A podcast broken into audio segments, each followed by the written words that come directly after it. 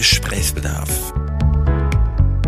Der Podcast mit der unvergleichlichen Frau Salz und der unverbesserlichen Frau Wolf.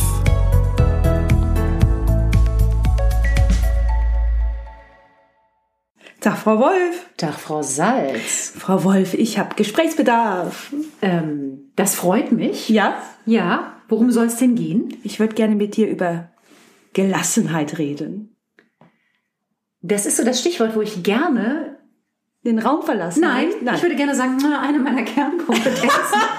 Und es ist so gelogen. Ach, ein bisschen gelassen bist du doch schon, oder?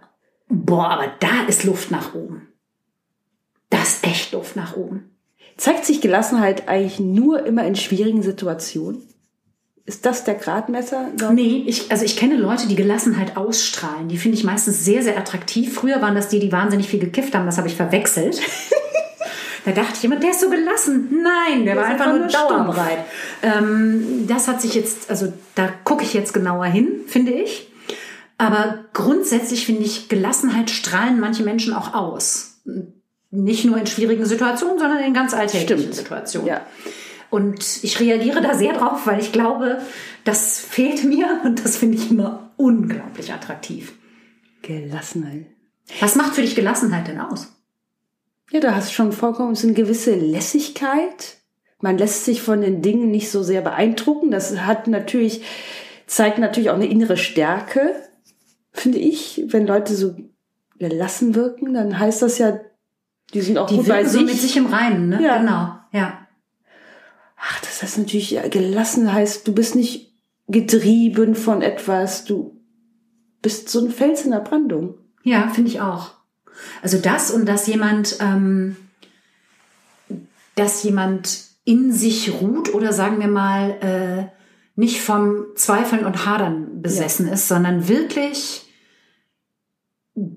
ruhig, geruhsam, überlegt und klar an Sachen rangeht. Mhm. Mhm. Ich glaube zum Beispiel, ich kann gelassener wirken bei Leuten, die mich nicht gut kennen. Wirklich gelassener. Niemals. Ja, auf Leute, die mich nicht kennen, wirklich immer wahnsinnig freundlich. Nee, Ja, aber okay. nee, freundlich bin ich ja, glaube ich. Nein, Aber auch gelassen. Und ich glaube, jedenfalls meine Eigenwahrnehmung ist, dass ich nicht gelassen bin. nie Doch. oder einfach nur Ich bin so zwiegespalten. Das geht ja wahrscheinlich allen so. Es geht ja wahrscheinlich auch Ja. nur darum, den Anteil an Gelassenheit zu erhöhen und den Anteil an hysterisch-panischem Rumgeflippe zu reduzieren. Es gibt ja so Leute, die, da gehöre ich halt nicht zu. Und das finde ich mega. Vielleicht sollte ich wirklich mit Meditieren anfangen, die einfach in der Situation bleiben. Bei mir rast mein Kopf immer schon vorweg und je nachdem, in welcher Situation, also nicht bei allen Situationen, aber ich habe manchmal solche Horrorfantasien, was dann alles so passieren könnte, was gar nichts mit der Realität zu tun hat. Und das macht mich natürlich ungelassen, während andere einfach neutral die Situation begucken können. Also da bin ich ein bisschen besser geworden. Da gibt es diesen schönen Mark Twain-Spruch, uh, Most of the things I worried about all my life never happened. Ja, Den finde ich sehr, sehr richtig und wichtig. Den muss ich mir auch oft sagen. hat das nicht ich, auch Harald Junke gesagt? Wahrscheinlich. Irgendjemand hat das Also ja. ich war früher wirklich wahnsinnig schlimm im Sorgen machen. Ich konnte das super. ja. Ähm, das habe ich nicht mehr. Also, dass ich mir diese Szenarien ausmale, was wäre wenn und so weiter. Aber dass ich sage, das ist jetzt mehr Gelassenheit, das würde ich überhaupt nicht sagen. Bei mir ist das eher Pragmatismus. Also das ist manchmal auch so ein Fatalismus und eine Kapitulation, dass ich eher denke, ja, da kann ich jetzt eh nichts dran machen. Da muss man jetzt einmal durch und dann muss man gucken, wie es ist. Aber- das ist für mich aber nicht gelassen. Das ist für mich so ein, Was macht dich denn, warum denkst du, bist du nicht gelassen oder was macht dich ungelassen? das ist eine gute Frage. Das ist eine gute Frage. Ich glaube, mir fehlt oft die innere Ruhe. Ah ja. Die Also diese, gute alte ich, ich, ich glaube, dass das eine, ähm, also in meiner, in meiner Vorstellung ist das eine Voraussetzung für Gelassenheit, ist ein Ruhen in sich selbst. Zum Beispiel im Urlaub, und das geht ja allen so, ich bin im Urlaub wirklich extrem gelassen. Man konnte mich bestehlen, ich bin im Ausland. Nein, ernsthaft? Da reagiere ich, ja, irgendwie, keine Ahnung. Dann, das Modell Salz im Urlaub finde ich total toll. Ehrlich, das ist, da bist Mhm. du ganz gelassen. Wir waren noch nie zusammen. Ich bin wirklich, man kann sie wirklich, ich kann so verstehen, wenn Leute sich in mich verlieben, weil ich im, im Urlaubsmodus bin. Kann ich total verstehen. Und dann denke ich immer so, ja, das ist jetzt aber eine völlig falsche Annahme. Das ist so nicht. Ja, aber dann muss man die ja auch nicht direkt drauf stoßen. Das ist ja, können die ja selber rausfinden. Ich erwähne es auch. Es glaubt einem ja keiner. Aber ich kann es verstehen, dieses, diese Werkseinrichtstellung Salz im Urlaubsmodus, ah, ich finde mich da auch selber herrlich. Ich bin wirklich gelassen. Das finde ich irre, dass das bei dir was auch mit. Äh, du kannst mich im Dschungel rauswerfen. Situation. Ja, weil es Urlaub, äh, keine Ahnung. Äh, Gelassenheit geht bei mir flöten, sobald Verpflichtung. Und Alltag. Tag, ja, Verpflichtung vor allen Dingen, denen ich gerecht werden möchte. Das ist ja verrückt. Ich will halt im Urlaub nicht. Weil ja, aber man könnte ja sagen, Gelassenheit geht einem äh, geht leichter, wenn man in bekannten Situationen ist und ist flöten, wenn man in unbekanntem Umfeld ist. Bestimmt das ist bei dir auch nicht so. Ach so. Nee, ist bei dir eben genau nicht so. Das finde ich schon, also das finde ich schon toll. Ich glaube, ähm, bei mir wäre es eben so, dass ich in unvorhergesehenen Situationen eher nicht so gelassen bin. Ja, scheinbar habe ich, was du sagst, die innere Ruhe im Urlaub. Leider lasse ich die da auch gerne da liegen. Vergesse ich immer ein dort zurück. Ja, aber kann man, denn, kann man denn Gelassenheit trainieren? Wie wird ja. man denn gelassener? Ich glaube, man kann ähm, zum Beispiel bestimmt Tagebuch führen und aufschreiben, was ist denn das Schlimmste, was passieren könnte und was ist was ist real. Also man kann man kann sich trainieren, in der Realität zu bleiben. Für dich hat Gelassenheit aber wirklich was auch mit äh, auf bestimmte Situationen reagieren zu tun die du jetzt gar nicht im Griff hast. Ja. Für mich hat Gelassenheit ja auch was mit so einer Grundhaltung im Alltag zu tun. Wie wirke ich denn auf dich mal ganz kurz? Es ist jetzt zerstreut meistens. Aber jetzt nicht, nicht ungelassen. Ja, ich, ich glaube, ich empfinde mich auch meistens, ja, zerstreut passt sehr gut, ja, verfusselt nenne ich mich. Ich fühle mich verfusselt, aber auch meistens gelassen. Aber in Angesicht von großen Problemen merke ich, wie ungelassen ich bin.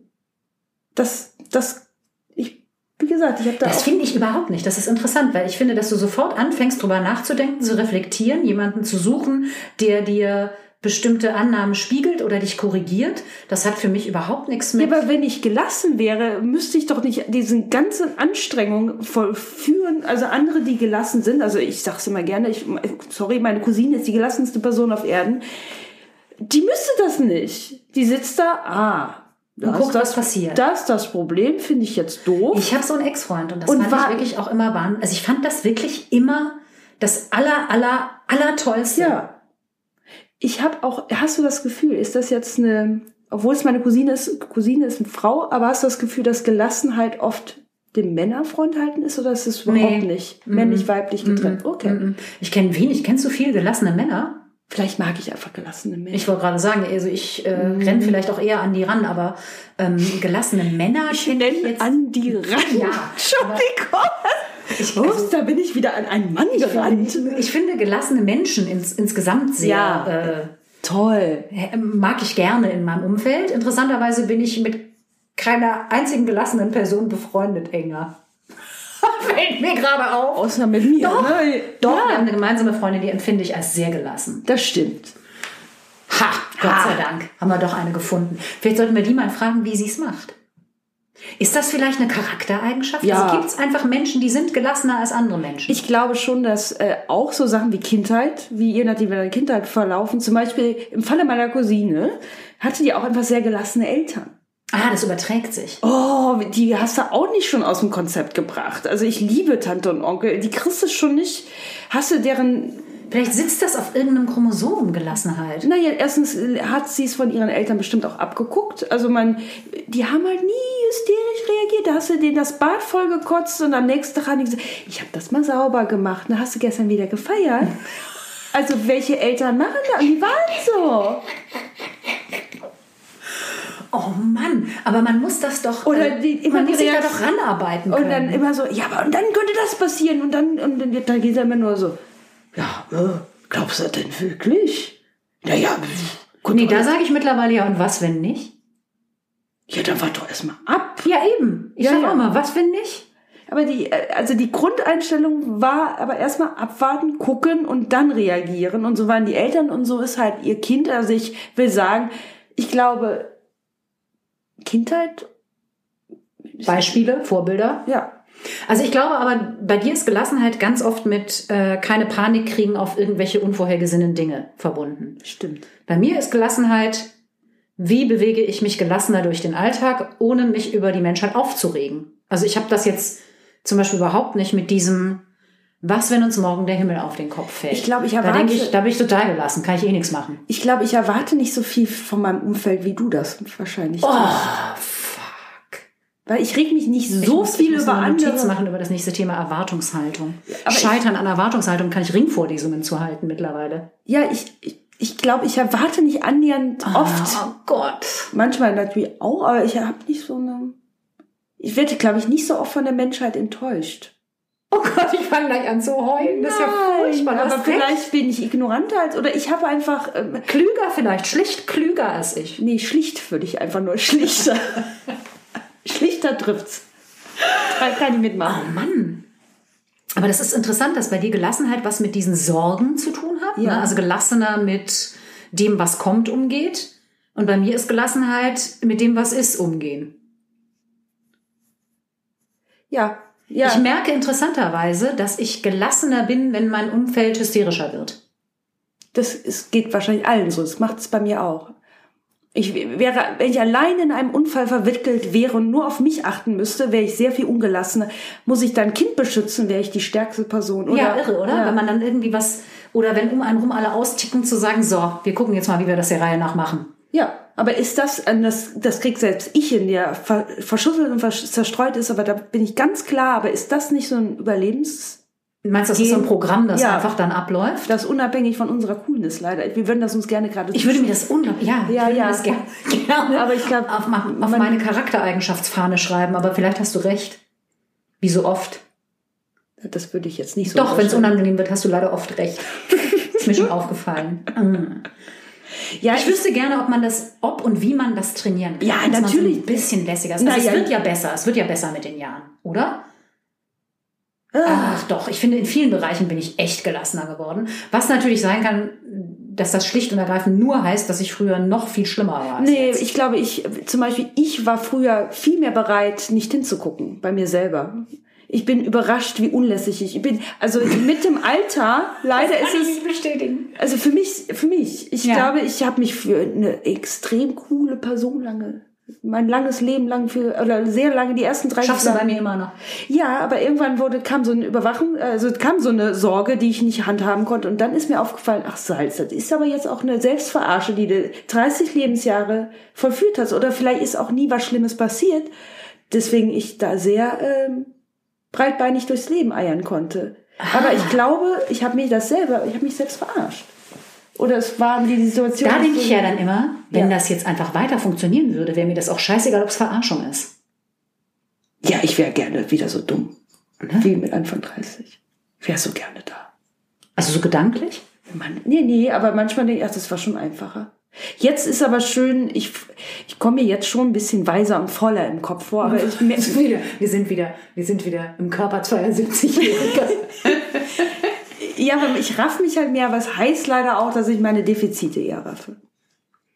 Die ich vorher einfach nicht bemerkt habe. Und die du von mir noch sehr gut verheimlichst. Oh.